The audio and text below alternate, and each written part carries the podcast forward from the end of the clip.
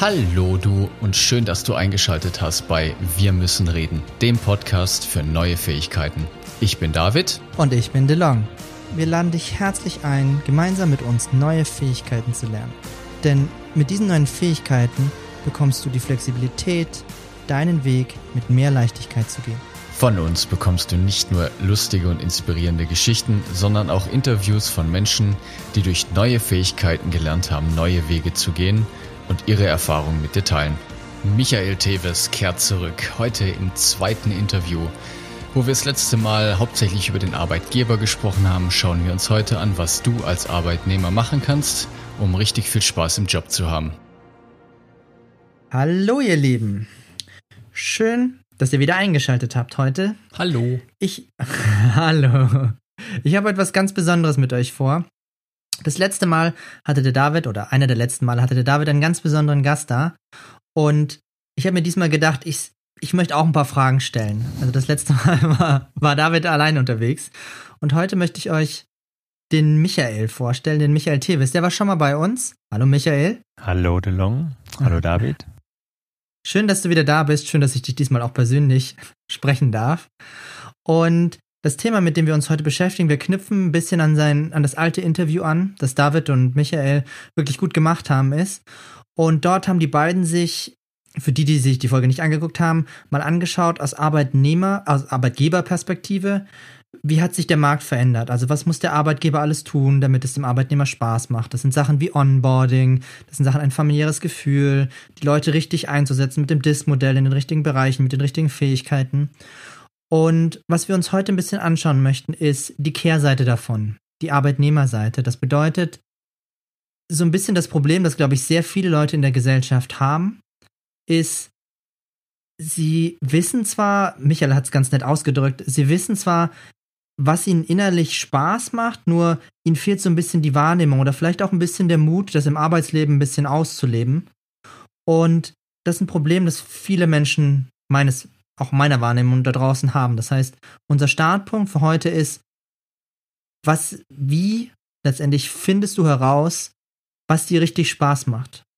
Woran merkst du, dass du Spaß hast? Das sind so diese, das ist so der Einstiegspunkt für heute. Und an der Stelle würde ich gleich mal an den Michael weitergeben und sagen, hey, was sind denn deine Erfahrungen mit Leuten, mit denen du gearbeitet hast? Ja, äh, danke, DeLong. Ähm, also es ist wirklich so, dass äh, wir ja gesellschaftlich geprägt, gerade in den, in den äh, 80er, 90er Jahren und auch um die Jahrtausendwende herum, ähm, die Struktur immer noch war, ähm, dass viele, viele Kinder in die Schuh, in die Schuhstapfen ihrer Eltern getreten sind und gesagt haben, oh, das, was Papa macht, das, äh, das mache ich auch, das äh, gibt mir Sicherheit und dann habe ich einen Job, meinetwegen nehmen wir mal Lehrer, um irgendwas zu sagen. Ähm, dann werde ich verbeamtet und dann äh, geht's mir gut bis zur Rente und dann kann ich ähm, dort einfach äh, ja vor mich hinarbeiten, um dann während der Tätigkeit festzustellen, dass ihnen vielleicht das Vermitteln von Lehrinhalten und der Umgang mit ganz vielen unterschiedlichen Menschentypen äh, oder Kindern ähm, dann doch nicht so liegt und sie ähm, doch an den Rand ihrer Fähigkeiten bringt oder darüber hinaus, dass sie dann irgendwann ähm, den Job doch an den Nagel hängen müssen, weil sie vorher nicht richtig geschaut haben, ähm, sind meine Stärken wirklich in dem Bereich ähm, Methodik, Didaktik ähnlich äh, gut aufgestellt wie bei meinem Papa oder bin ich vielleicht auch eher derjenige, der äh, im Handwerk gut aufgehoben ist, weil ich schon immer gerne mit der Säge und dem Hammer und dem Akkuschrauber durch die Gegend getobt bin und irgendwas gebaut habe. Als kleines Kind. Ja. mit der Motorsäge. Ja. Damit, damit fängt es letztendlich an. Ähm, das ist so eins, was ich feststelle. Und das zweite, dass wir viel zu selten auf unser Bauchgefühl hören speziell in, in, äh, in Einstellungsprozessen oder auch schon davor, ähm, wenn ich als Bewerber, egal ob ich jetzt noch im Arbeitsleben stehe oder gerade ohne Job bin, mir eine Stellenanzeige angucke, ähm, dann, dann habe ich festgestellt, dass, dass viele Menschen einfach auf das reflektieren, was sie bisher gemacht haben. Ähm, und oft das Gleiche suchen ähm, und sich auch wenig Spielraum zur Erweiterung geben. Ähm, selbst wenn sie eben im Job vorher schon nicht glücklich waren und rausgegangen sind, suchen sie anschließend wieder das Gleiche. Sie machen sich also nicht genug Gedanken vorher, um zu sagen, so, das habe ich jetzt, was weiß ich, ich bin zweimal in der Bäckerei gewesen und das hat mir zweimal keinen Spaß gemacht, jetzt suche ich mir wieder einen Job in der Bäckerei. Das macht keinen Sinn aus meiner Sicht, sondern dann darf ich mich hinsetzen und darf äh, mal in mich gehen und sagen, warum hat mir das denn keinen Spaß gemacht? Beziehungsweise, was hat mir keinen Spaß gemacht? Es wird ja da auch ganz schnell generalisiert, das macht keinen Spaß. Ja, was macht denn keinen Spaß? Das frühe Aufstehen oder das Backen oder der Umgang mit den Kunden, je nachdem, wo du jetzt auch warst. Mhm. Um, um da einfach auch ein bisschen mehr Schärfe reinzubringen und zu sagen, okay, also das Handwerkliche hat mir schon Spaß gemacht, aber dieses 3 Uhr aufstehen, das war echt für mich, äh, das, da scheine ich nicht der Mensch nach zu sein. Ja, okay, dann kannst du entweder gucken, ob du eine Bäckerei findest, wo du auch in der Tagschicht arbeiten kannst, weil die vielleicht, keine Ahnung, in der Großstadt, in der Großstadt 24 Stunden produzieren oder, ähm, oder eben in einem anderen Bereich. Also vorher zu gucken, bevor ich mich auf irgendwas bewerbe, ähm, mhm. Dass du nicht vom Regen in die Traufe kommst, sondern dir vorher wirklich auch Gedanken machst, okay, probiere ich auch mal was Neues aus. Da stehen dann auch wieder, oder da sind auch kleine Hürden drin, weil eben viele Deutsche von der Gedankenstruktur eher auf Sicherheit sind. Aber das mhm. kann ich. Ähm, ähm, dann mache ich auch das, bevor ich was Neues lerne. Und muss ich nochmal kurz zum Arbeitgeber wechseln. Viele Arbeitgeber auch nicht bereit sind, quasi Quereinsteigern oder Menschen, die in einem bestimmten Bereich noch nicht so die Erfahrung haben, einfach auch eine Chance zu geben. Viele deutsche Arbeitgeber suchen eben immer noch die eierlegende Wollmilchsau, ähm, anstatt das Profil zu schärfen und wirklich zu sagen, nee, ich nehme auch mal jemanden, der äh, eine gute Basiskenntnis hat, aber noch nicht der Profi ist, weil der guckt auch noch von der anderen Seite drauf und der bringt vielleicht auch neue Impulse in den Betrieb. Ja, ja, sehr spannend. Also gerade als Arbeitnehmer, also was wir dazu sagen, ist, was sind die Qualitäten, die an diesem Job wichtig sind? Und mit Qualitäten ja. sind eben genau die Punkte gemeint, die du jetzt auch schon aufgezählt hast, Michael. Also ist es das frühe Aufstehen? Ist das, was mir Spaß macht, mit anderen Menschen zusammenzuarbeiten? Arbeite ich gerne im Team? Arbeite ich lieber alleine? Bin ich gerne draußen in der Natur? Arbeite ich gerne handwerklich? Oder bin ich jetzt jemand, der sich wirklich gerne den ganzen Tag alleine in mein Zimmer einsperrt und an irgendwelchen Sachen rumbastelt?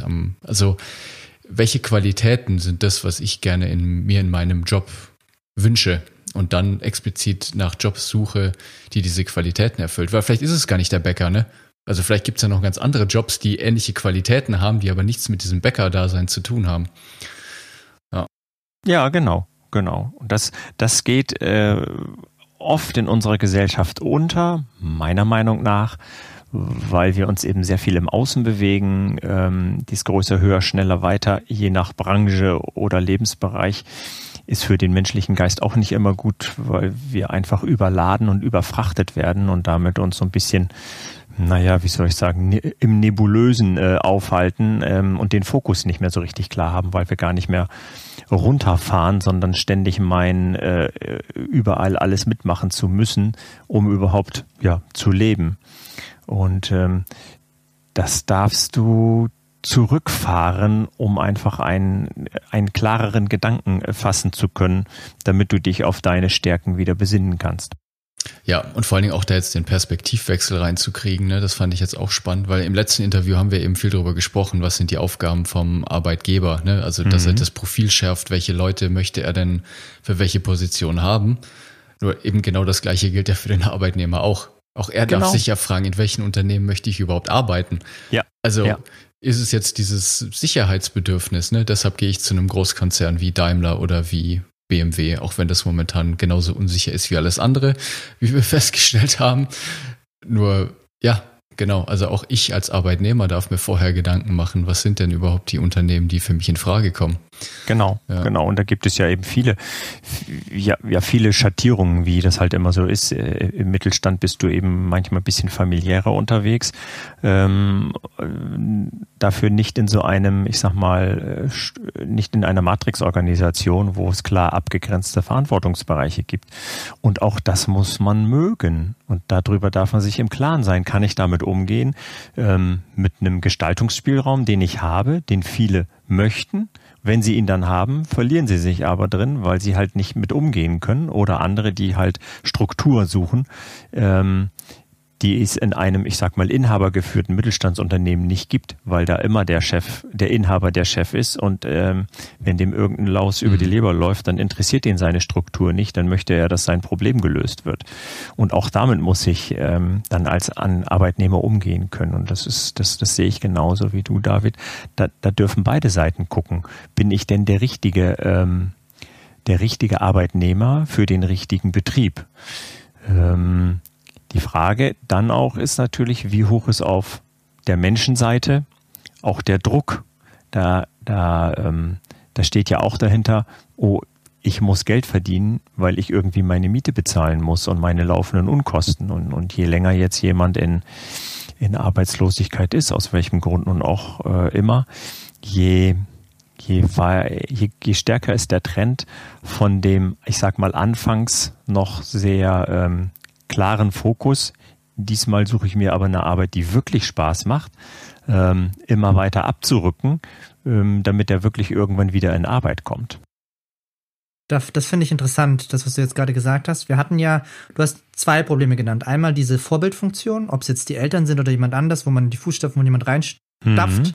ohne wirklich zu wissen, ob es das Thema ist. Und das ja. zweite ist so eine hektische Betriebsamkeit, habe ich rausgehört, wo ja, die Wahrnehmung genau. verloren geht oh Mist, ich müsste jetzt mal reflektieren, ist das, was macht mir überhaupt Spaß oder was macht mir keinen Spaß, um das Gegenteil eben zu bekommen.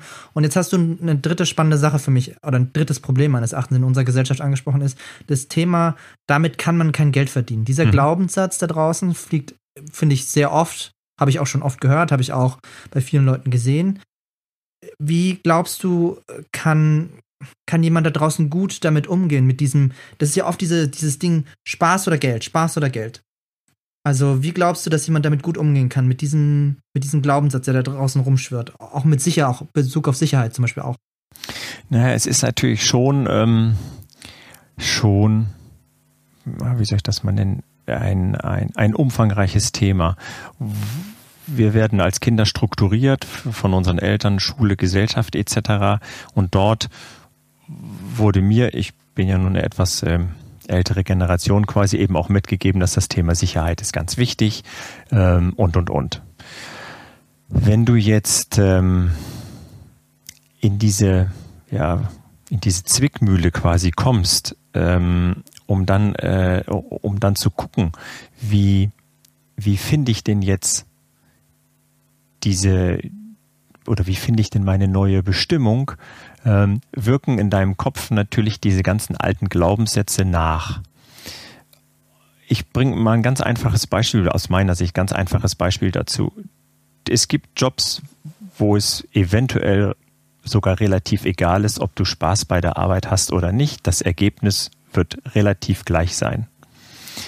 Jetzt nimm mal einen Musiker auf der Bühne, der das, was er tut, richtig lebt und liebt das merkst du in dem Moment als Zuschauer, wo der auf die Bühne kommt.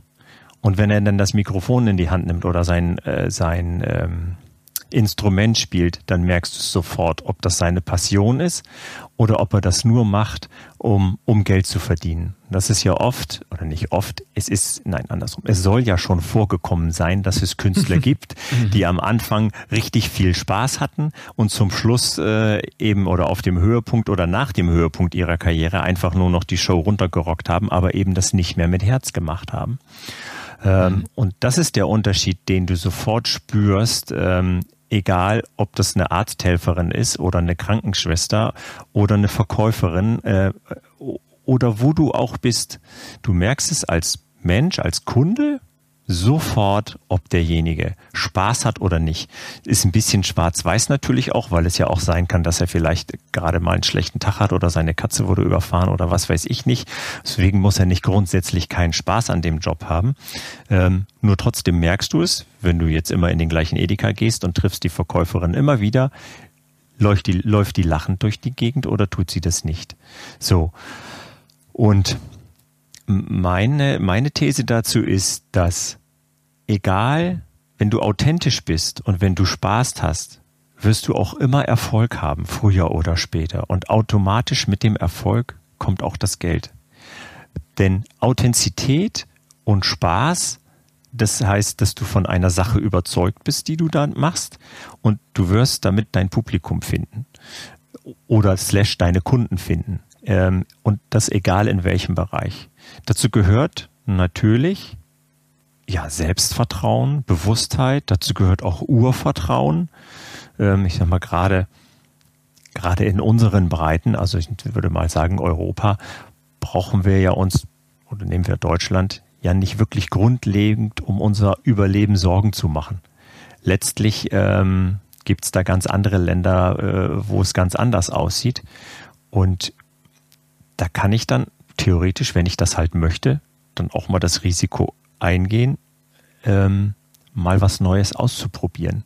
Denn das ist auch schon eine Phrase, die ist auch schon ein bisschen älter. Die meisten Menschen, die auf dem Totenbett liegen, die beschweren sich nicht über das, ähm, was sie getan haben, sondern die ärgern sich über das, was sie nicht getan haben, was sie nicht ausprobiert haben in dem Leben.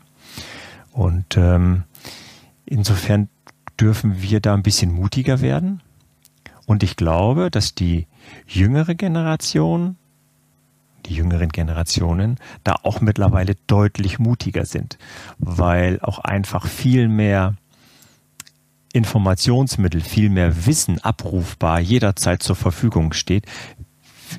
Ich meine, ich bin Baujahr 68, äh, wenn ich was wissen wollte, ähm, denn, denn, äh, dann bin ich in den, äh, hier, dann musste ich den Lexikaband aus dem Bücherregal holen und da konnte ich dann nachgucken. Oder ich habe meinen Vater gefragt, ja, genau. Und und sonst wusste ich, dann musste ich halt bis zum nächsten Tag warten und zur Not den Lehrer oder sonst was fragen. Das brauchst du heute alles. Du brauchst du ja seit 10, 20 Jahren nicht mehr. Du googelst den Kram und dann hast ja. du die Antwort.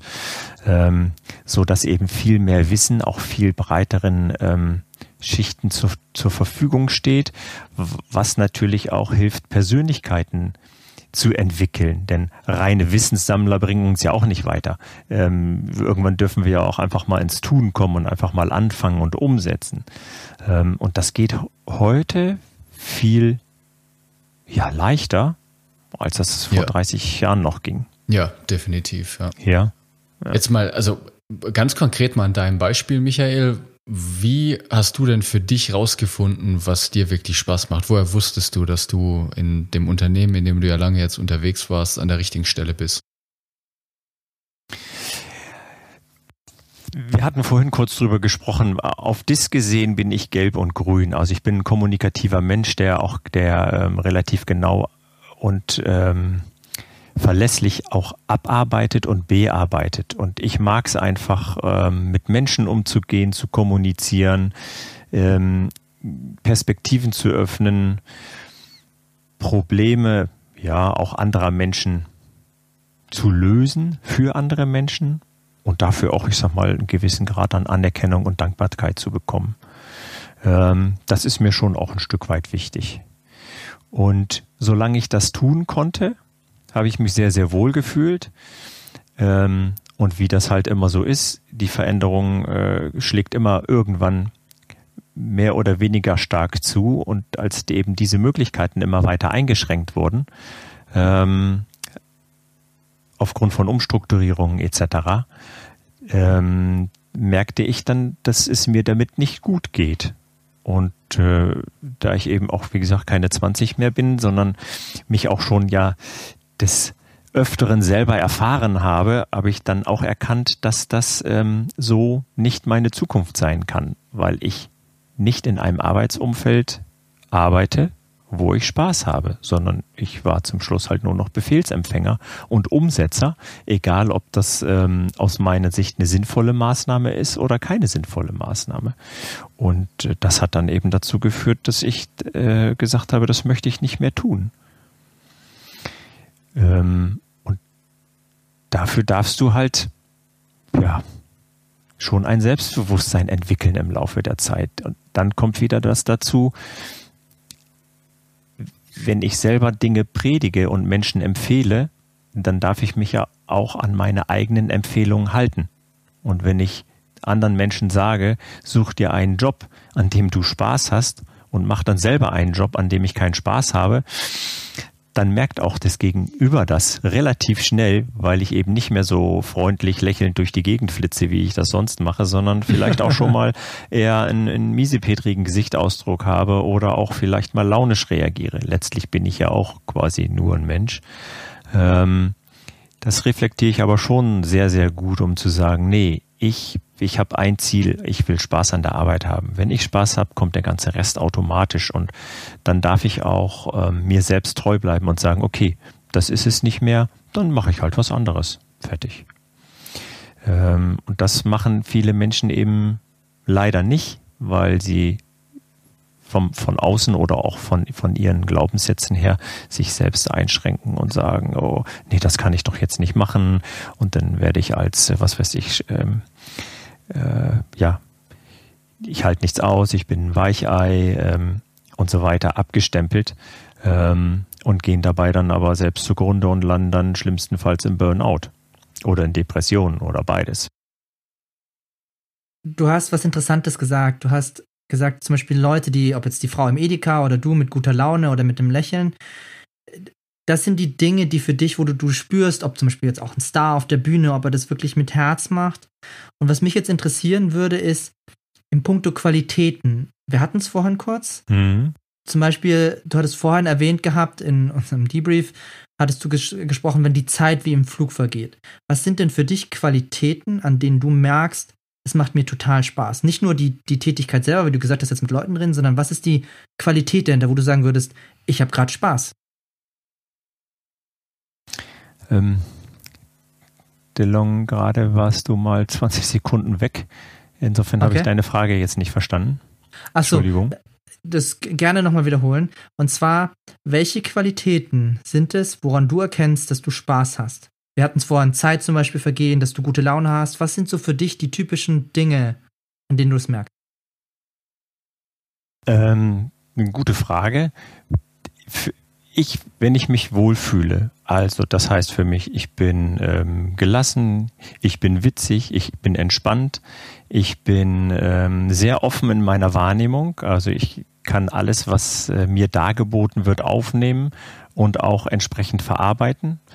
Ähm, ich bin schlagfertig, ich bin kreativ, ich bin zuweilen frech. Äh, ähm, so, da, daran merke ich das. Ich bin äh, voller Energie. Ich springe morgens aus dem Bett. Ähm, das sind so die Dinge, wo ich es dran merke.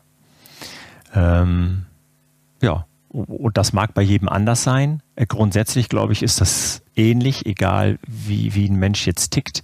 Wenn wir belastet sind, dann ähm, ist, geht das meistens mit einem niedrigen Energielevel her. Ich merke Stress, längeren Stress zum Beispiel auch wunderbar an Nackenverspannungen. Das ist bei mir so ein Zeichen, wo ich ganz klar merke, oh, da passt irgendwas nicht. Und wenn ich dann für mich eben selbst hinterfrage, was mache ich denn da eigentlich, dann äh, merke ich ganz schnell, dass ich das, was ich da gerade machen darf, ähm, nicht so meine Stärke ist. Und dann liegt es ja auch an mir, das entsprechend wieder umzudrehen. Aber das, äh, ich denke, das hat deine Frage beantwortet. Hm. Ja.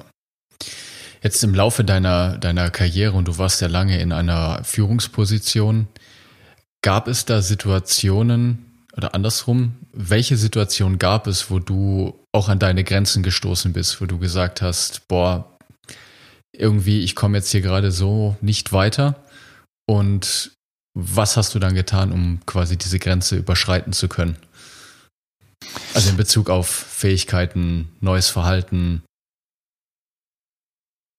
also es ist, es ist äh, so, ich kann mich noch ziemlich genau an das Einstellungsgespräch erinnern, ähm, wo es auch darum ging, ähm, in einer Matrix-Organisation die Grenzen auch einmal sehr, sehr grau zu gestalten und sich auch mal weiter vorzuwagen, auch wenn es vielleicht nicht äh, den Policies oder sonst wie entspricht, um das Unternehmen einfach weiter nach vorne zu bringen. Und ähm, das ist schon etwas, was ich äh, sehr oft auch ausgereizt habe, sage ich es mal so. Ähm, dass äh, ich an sich bin ich ein regelkonformer Mensch und halte mich dran. Wenn ich dann merke, dass ähm, ich damit aber nicht weiterkomme und dass jemand, der, ich nenne das mal so, aus einem anderen Kulturkreis kommt und die Situation, in der sich quasi jetzt Deutschland nicht jetzt, sondern in der sich der Betrieb in dem Moment in der deutschen Arbeitsmarkt, Rechtslage etc. befunden hat, vielleicht die Situation anders einschätzt, weil er aus einem anderen Kulturkreis mit anderen Rechtsformen etc. Äh, kommt ähm, und auch Argumenten entsprechend nicht zugänglich ist, dann ist es auch schon mal so gewesen, dass ich das trotzdem einfach getan habe ähm, und mich darüber hinweggesetzt habe. Also da habe ich schon ganz klar neues Verhalten geübt und gesagt, ist mir jetzt egal, ich bin dafür verantwortlich. Ähm, ich bin 100% davon überzeugt, dass ich ähm, die richtigen Argumente und Fakten auf meiner Seite habe und die Rechtslage und ich tue das jetzt. Ich habe dann auch nicht mehr gefragt. Und dann gibt es ja nur zwei Möglichkeiten. Ähm, es geht gut und du bist der Gewinner oder es geht nicht gut und du kriegst einen aufs Dach. So. Und ähm, da ich dann die positive Erfahrung machen durfte, dass ich recht hatte, hat es natürlich trotzdem einen aufs Dach gegeben. Nur die Ebene, die dann drüber war, hat entsprechend gesagt, das hast du gut gemacht und äh, super und weiter so. Also ähm, das ist schon, ja, das muss jeder mit sich selbst äh, auch ein Stück weit ausmachen. Es gibt ja auch so Sprüche, den kennt ihr bestimmt auch. Ähm, ähm, wie war das noch? Welchen Brot ich esse, dessen Lied ich singe. Den, den kann ich noch nicht. Den kannst du nee. noch nicht. So, nee. also wenn ich jetzt von, was weiß ich, Firma XY, nehmen wir mal Bayersdorf Pharma, um irgendwas zu sagen, äh, wenn ich da arbeite, dann bin ich natürlich auch positiv für die gestimmt, egal ob die jetzt ein ganz fieses Unkrautvernichtungs- oder was weiß ich nicht Mittel da auf dem Markt schütten, mhm. was, ne, so. Ähm, die Frage ist dann auch wieder, wie weit mache ich dieses Spielchen mit? Also wie loyal bin ich denn? Wie käuflich bin ich denn letztlich? Ähm, das, mhm. ne, so. Das ist jetzt äh, natürlich äh, ein hartes Beispiel, aber es ist ja so, ähm, dass da viele Dinge produziert werden, die der Menschheit nicht unbedingt nur Gutes tun. Ähm, und das ist ja meine Entscheidung, ob ich da mitmache oder ob ich da nicht mitmache, wenn ich dort angestellt bin. Und wenn ich eben als Verantwortlicher Personalleiter sage, das ist nicht gut für das Unternehmen ähm, und auch nicht für die Menschen und da mache ich nicht mit, ich treffe jetzt eine andere Entscheidung, dann finde ich das total klasse, weil das eben auch ähm, eine Identifikation mit dem Job und auch eine, eine größere Sicht ähm, im Hintergrund hat, als dass ich jetzt nur reiner Befehlsempfänger bin. Denn wenn ich verantwortlich bin, bin ich verantwortlich. Punkt. Und dann nehme ich auch diese Verantwortlichkeit an, egal was das letztendlich für Konsequenzen ähm, haben kann oder könnte. Äh, weil ich eben immer wieder durch mein naja, menschenorientiertes Profil ähm, sage, das muss für alle Seiten passen und natürlich muss auch der Unternehmenserfolg ähm, sichergestellt werden, aber nicht um jeden Preis. Mhm. Ja. Ja, das ist natürlich jetzt eine spannende Überlegung, ne? weil also ich glaube auch da kommt es natürlich sehr stark auf den auf den Arbeitnehmer drauf an, ne? weil wenn ich mir jetzt vorstelle, mir geht's es ist ja auch vollkommen valide zu sagen, pass auf, ich gehe einfach, mache einen 9-to-5-Job, um Geld zu verdienen und lebe mich dann halt irgendwie abends und am Wochenende meine Hobbys aus. Und das ist jetzt einfach der Deal. Das ist jetzt für mich okay so. Dann wird dieser Mensch vermutlich auch deutlich weniger Wert darauf legen, ob jetzt das Unternehmen, in dem er arbeitet, irgendwie sich moralisch verpflichtet verfühlt, ähm, der Gesellschaft was Gutes zu tun. Also mhm. Beispiel Rüstungsindustrie oder so. Ja. ja, ja also ja. da kann dann jemand sagen, du, das ist mir doch egal, was die produzieren, der bezahlt mich, damit kann ich meine Familie ernähren, das ist gut so. Ja, das ist ja ein valider Ansatz, das kann man ja machen, wenn man möchte. Nur diese Bewusstheit ist halt wichtig, glaube ich. Einmal so und ich glaube, dass das eine gewisse Zeit funktioniert, aber das funktioniert nicht ewig. Denn ähm, wenn ich, wenn ich, ähm, wenn ich das Revue passieren lasse und wir nehmen einen Tag, ein Tag hat 24 Stunden, den, den drittel ich, acht Stunden verschlafen wir, acht Stunden arbeiten wir und acht Stunden haben wir für alle anderen Tätigkeiten, mal Wochenende außen vor gelassen. Mhm. Das heißt, äh, an einem normalen Wochentag für die meisten Menschen ist der Arbeitszeitraum der, der größte zusammenhängende Zeitraum, den wir bewusst erleben. Wir sind acht, neun, zehn Stunden mit der Arbeit beschäftigt, mit dem Umfeld, mit den Kollegen etc. Wenn du dort dauerhaft etwas tust, was dir keinen Spaß macht, wird das früher oder später fällt das den stärksten Baum. Meiner Ansicht nach, das, was ich erlebt habe. Mhm. Früher oder später. Du kannst das für eine gewisse Zeit machen, zwei, drei Jahre, wo du sagst, hier, ich verdiene jetzt gutes Geld, da gehe ich jetzt durch. Ähm, je länger diese Zeit dauern wird, je eher wird der Mensch, wenn er sich dessen bewusst ist und fr früher oder später führt ihn sein Körper oder sein Geist dahin, dass er sich dessen bewusst wird, ähm, wird er im Hintergrund ähm, sich versuchen, was Neues oder was anderes zu suchen, um dann den Absprung zu schaffen. Oder das Unterbewusstsein hält dagegen, ne? Das dann die Leute, die sich abends erstmal fünf Bier reinhauen und äh, zehn Schachtel genau. Zigaretten am Tag rauchen und wer weiß genau. noch was machen. Ja, also Kompensationshandlungen also ausführen, ja, genau. Ja, ja, um den, um, um den Schmerz nicht so zu spüren und um die Bilder langsam zu machen. Ja. Und um das klarzustellen, lieber Zuhörer, liebe Zuhörerin, ich sage jetzt nicht, wenn du Alkohol trinkst und rauchst, dass du dann keinen Spaß auf der Arbeit hast, das ist, sondern ich. Das ist kein kausaler Zusammenhang. Äh, genau, ja. richtig. Ich habe nur gesagt, dass das eine mögliche Handlung ist, um eben die Gefühle zu betäuben oder diese Unzufriedenheit okay. irgendwie runterzuspielen. Ja. ja. Lass uns mal kurz an der Stelle bleiben. Der, der Michael hat vorhin was Spannendes gesagt und ich werde es ein bisschen noch detaillierter erklären und dir dann gerne noch eine Frage am Abschluss stellen. Und zwar hast du vorhin gesagt, dir der Glaubenssatz, wenn etwas nicht funktioniert, dann mach etwas anderes, der geht ein bisschen weiter. Der ist nicht nur so dieses, ah, ich kann dieses Spiel mit meinetwegen, ich tue eine Arbeit nur um Geld zu verdienen, eine, eine bestimmte Zeit spielen, sondern was du, was ich vorhin zumindest gehört habe, ist, es wird schlimmer auf Dauer. Also es passiert eine, nicht nur eine gleichbleibende Bewegung, sondern eine Abwärtsbewegung. Jetzt habe ich mir, kam bei mir folgender Gedanke, wir hatten es vorhin, also nicht wir, sondern ich hatte es vorhin mit jemandem, und zwar Rente ist ein super spannendes Konstrukt. Ich habe mich gefragt, wenn jemand, also wenn du da draußen dir vorstellst, dass du in Rente gehst und du liebend freudig in Vorrente sogar gehst, dann habe ich persönlich eine Theorie. Deine Arbeit macht dir keinen Spaß, weil ich persönlich, und ich rede nur von mir, ich persönlich, ich habe etwas gefunden mit Training, Coaching, mit Leuten in der Veränderung helfen. Ich könnte es unendlich lange machen. Ich, ich habe gar kein Bedürfnis, diese, die, diese, diese Arbeit niederzulegen. Und ich finde es ein ganz spannendes ganz spannenden Punkt mal oder ein ganz spannendes Gedankenkonstrukt zu sagen, am Ende deines Lebens würdest du schneller in die Rente gehen oder würdest du überhaupt in die Rente gehen oder würdest du es nicht tun? Und meine Frage jetzt an dich, Michael, ist bezüglich diesem, was funktioniert praktisch nicht, hör auf oder, oder kriegst eine gleichbleibende Bewegung. Was empfiehlst du an neuen Verhaltensweisen, um den auszuhebeln, um den Glaubenssatz auszuhebeln oder, oder um diesen Satz auszuhebeln? Wenn etwas nicht funktioniert, dann tu etwas anderes, in Bezug auf dein, es wird schlechter? Hm. Also es ist, ist ähm, du kennst ja auch den Spruch äh, äh, oder die These, Menschen verändern sich aus zwei Gründen. Große Schmerzen mhm. oder große Ziele.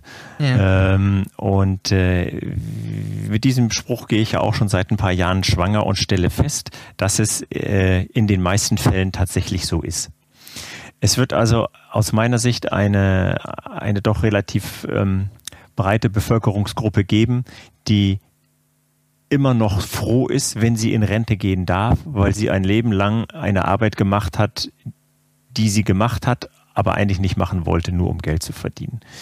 Ich glaube, wir, wir werden nicht alle Menschen dazu bewegen können, ihr Verhalten so zu ändern, ähm, dass sie gar nicht in Rente gehen wollen.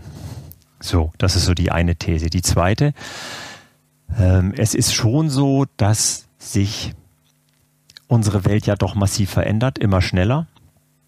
Und deswegen auch die These, wenn sich das, äh, wenn ich immer etwas das Gleiche probiere, wird das Ergebnis immer schlechter sein, weil die Welt um sich, um mich herum sich eben immer schneller verändert. So.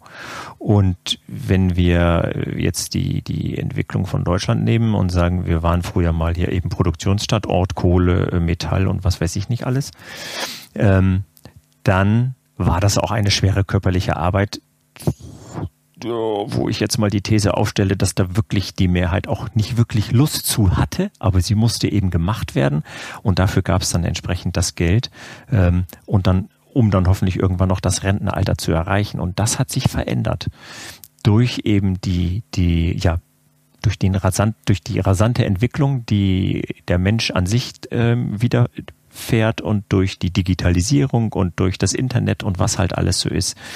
Und ich glaube, dass Menschen, die für sich merken, dass sie doch nicht so glücklich sind ähm, mit dem, was sie tun und eventuell offener werden, dadurch sich versuchen, andere neue Antworten zu bekommen, dadurch auch äh, natürlich andere Blickwinkel erklimmen und für sich feststellen, und das kann ich auch mich gerne als Beispiel nehmen, wenn du mich jetzt vor 20 Jahren gefragt hättest, dann wäre mein Ziel gewesen, mit 60 in Rente zu gehen. Das Ziel habe ich heute nicht mehr. Da geht es mir genau wie dir, dass ich sage, es macht so einen Spaß, anderen Menschen in ihrer Veränderung zu helfen, äh, Ängste aufzulösen, Phobien aufzulösen, ähm, sie aus Depressionen rauszuholen oder aus dem Burnout oder was auch sonst so anliegt, sage ich es mal so. Es macht so einen Spaß und je älter ich werde, je reifer werde ich, je mehr Erfahrung habe ich, je mehr Neues lerne ich jeden Tag dazu und ich will gar nicht in Rente gehen. Denn, das merke ich jetzt gerade in Corona-Zeiten ein bisschen, ähm, mir fehlt der Austausch mit den anderen Menschen, mir fehlt der Austausch mit meinen mhm. Klienten. Ähm, und äh, das macht mir so einen Riesenspaß, dass ich das gerne schon auch bis zum Lebensende machen möchte. Ähm, und um jetzt nochmal auf den Punkt quasi deine Frage zu beantworten, ich glaube, dass durch die neuen Möglichkeiten, die es heute gibt, die Menschen offener sind und eben auch die Möglichkeit haben, die Möglichkeiten haben, Dinge unterschiedlich auszuprobieren, ähm, um dann festzustellen, ähm, oh ja, das funktioniert. Ähm, da gehe ich jetzt mal weiter. Diese Möglichkeiten gab es früher nicht. Da gab es ja entweder du bist ins Bergwerk gegangen oder du hast zu Hause gesessen und deine Familie hatte nichts zu essen.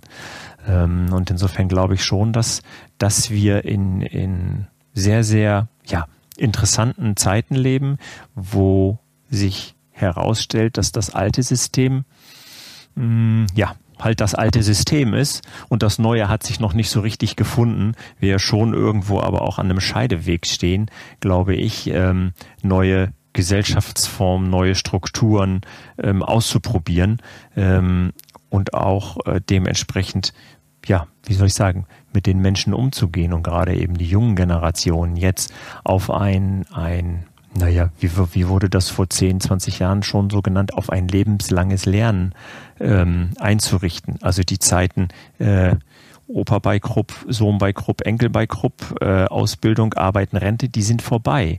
Und in den Menschen diese Offenheit, ähm, die, die, die Offenheit und die Kreativität mitzugeben, zu sagen, es wird schon irgendwie weitergehen und es geht immer irgendwie weiter.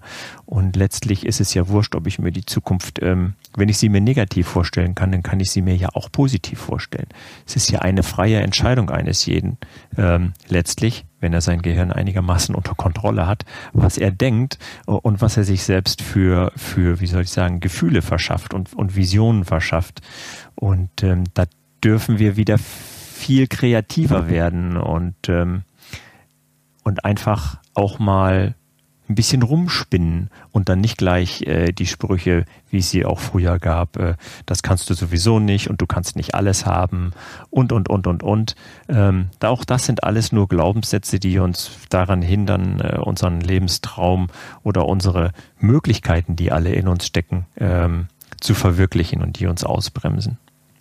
Und insofern glaube ich, dass wir in, in, in, in wirklich guten Zeiten wie gesagt, äh, die aktuelle Situation außen vor gelassen, in wirklich guten Zeiten leben, wo jeder die Möglichkeit hat, ähm, ja, sich zu verwirklichen und Gas zu geben, weil die Vielfalt mittlerweile so groß geworden ist, dass, ähm, dass jeder die Möglichkeit hat, seinen Job zu finden, seine Erfüllung zu finden, seine Berufung zu finden, sein Hobby zum Beruf zu machen, nenn es wie du magst. Ja, ja, ich glaube gerade eben die Schnelligkeit, die du angesprochen hast und diese Vielfalt ist jetzt auch genau das, was bei vielen Menschen, und da nehme ich mich gerne mit dazu, auch für Verwirrung sorgt. Weil, also wir sind jetzt gerade in einer extrem spannenden Zeit, wie ich finde, weil, also wenn ich jetzt mal an meine Großeltern denke, die, also gerade jetzt die aktuelle Zeit ist ja so, dass wir noch Generationen haben, die quasi den Krieg miterlebt haben, die dieses ganz mit dem Internet nichts zu tun hatten, die wirklich, also kann man ja wirklich nicht anders sagen, ganz andere Probleme hatten in ihrem Leben, die wirklich an diesen Grundbedürfnissen schon ja. überhaupt damit zu kämpfen hatten. Ja.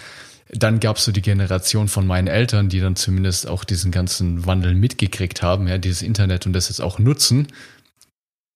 Und dann gibt es jetzt die Generation wie von meinen Brüdern oder die, die Kinder, die jetzt dann geboren werden. Für die ist es eine Selbstverständlichkeit, mit drei Jahren auf einem iPhone rumzutippen. Und all diese Generationen leben zusammen in einer Zeit und das ist einfach Wahnsinn. Das ist eigentlich, das ist ein Irrsinn, wenn man sich das vorstellt.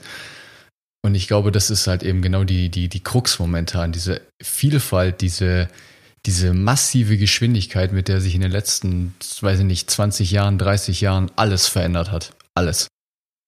Ja, ja im, im, im Grunde war ja, also früher 60er, 70er, 80er, 90er Jahre, da war eine Generation 20 Jahre. Mehr oder weniger. So. Heute äh, habe ich ja das Gefühl, übertrieben kommt alle fünf Jahre eine neue Generation, weil sich das so exponentiell verändert alles, so rasend schnell, dass im Grunde diese Generationsabschnitte auch immer kürzer werden. Fünf ist vielleicht jetzt ein bisschen sehr kurz, aber 20 Jahre hast du ja heute nicht mehr. Heute ist, ist ja im Grunde na spätestens nach zehn Jahren ähm, schon eine ja eine neue Generation wieder da, die zwar alterstechnisch noch nicht da reinpasst, aber von der Entwicklung, von der Digitalisierung etc., von Möglichkeiten, Mindset und was alles so ist.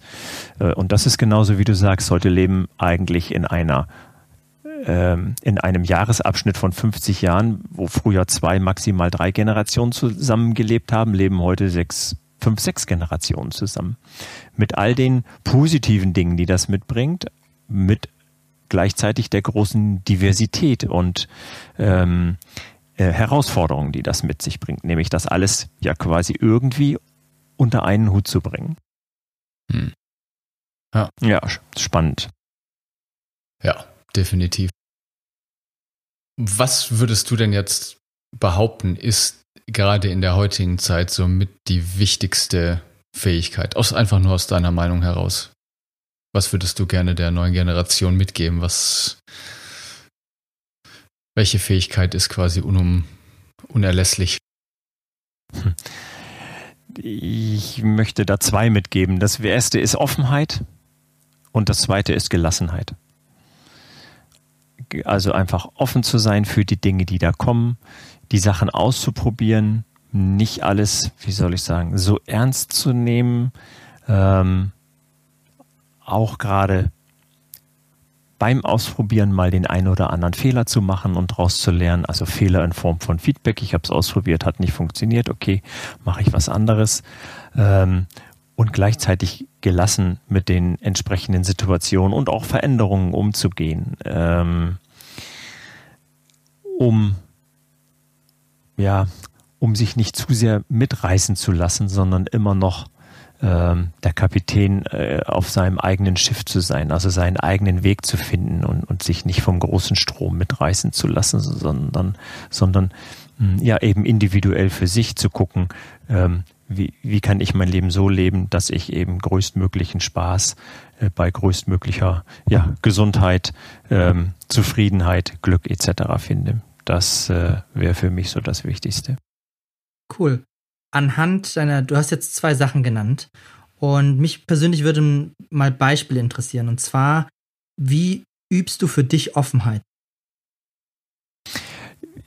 Offenheit übe ich für mich, indem ich, wenn ich mit einem, mit einer Aussage oder einem Sachverhalt, salopp formuliert, konfrontiert werde, indem mein Gehirn dann in meiner Datenbank nachguckt und die Reaktion herausholt, die es immer herausgeholt hat, ich diese Reaktion stoppe und erst nochmal nachdenke, ob das ähm, jetzt die richtige Reaktion ist oder ob ich da nicht auch ähm, ja anders mit umgehen kann, aus einer anderen Sichtweise drauf gucken kann, mit einer Erfahrung, die ich eben bisher noch nicht gemacht habe und eben nicht sage, hm, das finde ich aber jetzt doof und das gefällt mir jetzt nicht anhand der alten Erfahrung, sondern eher dann rangehe und das kurz überdenke und sage, oh, das ist ja interessant, das ist ja spannend, was gibt denn das jetzt für neue Möglichkeiten, Perspektiven etc.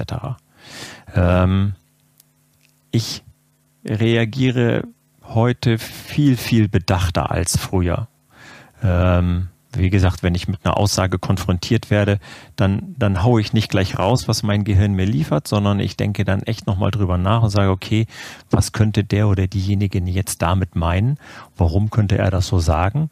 Ähm, und ähm, wie, was kann ich für mich an, an, an positiven Dingen dabei rausholen? Und ähm, das hilft wirklich sehr, mir jedenfalls, ähm, Dinge aus anderen Blickwinkeln zu betrachten und wirklich auch zu sagen, ja, stimmt. So kann der oder die oder Mann in diesem Fall das auch sehen. Cool, das ist schön. Und mit welchen Verhaltensweisen machst du Gelassenheit? Ähm, da kann ich ein ganz aktuelles Beispiel aus dem Homeschooling bringen ähm, wenn ich mit meiner 14-jährigen Tochter ähm, bei Mathe sitze und ich bin ja äh, geborener Kaufmann, also auch so ein kleiner Zahlenjongleur. Ähm, wenn ich mit ihr dann Mathe übe, dann komme ich auch als Coach äh, und Trainer wirklich äh, an meine Grenzen, ähm, weil sie eben doch ja, mit Zahlen nicht so gut umgehen kann wie ich. Und das darf ich akzeptieren und das darf ich auch ähm, positiv sehen, weil sie dafür andere Dinge viel, viel besser kann als ich, die ich eben nicht so gut kann. Also sie malt zum Beispiel, sie malt Bilder, wo du sagst, das kann ja nicht sein, dass das eine 14-Jährige gemalt hat. Oder sie schreibt Geschichten. Ich bin echt drauf und dran, ob ich nicht mal so ein, eine, so ein, ein Buch, was sie schreibt quasi, so aus freier Hand, ob man das nicht mal einschickt und ein Kinderbuch äh, eventuell draus machen lässt. Also es macht sie richtig, richtig toll.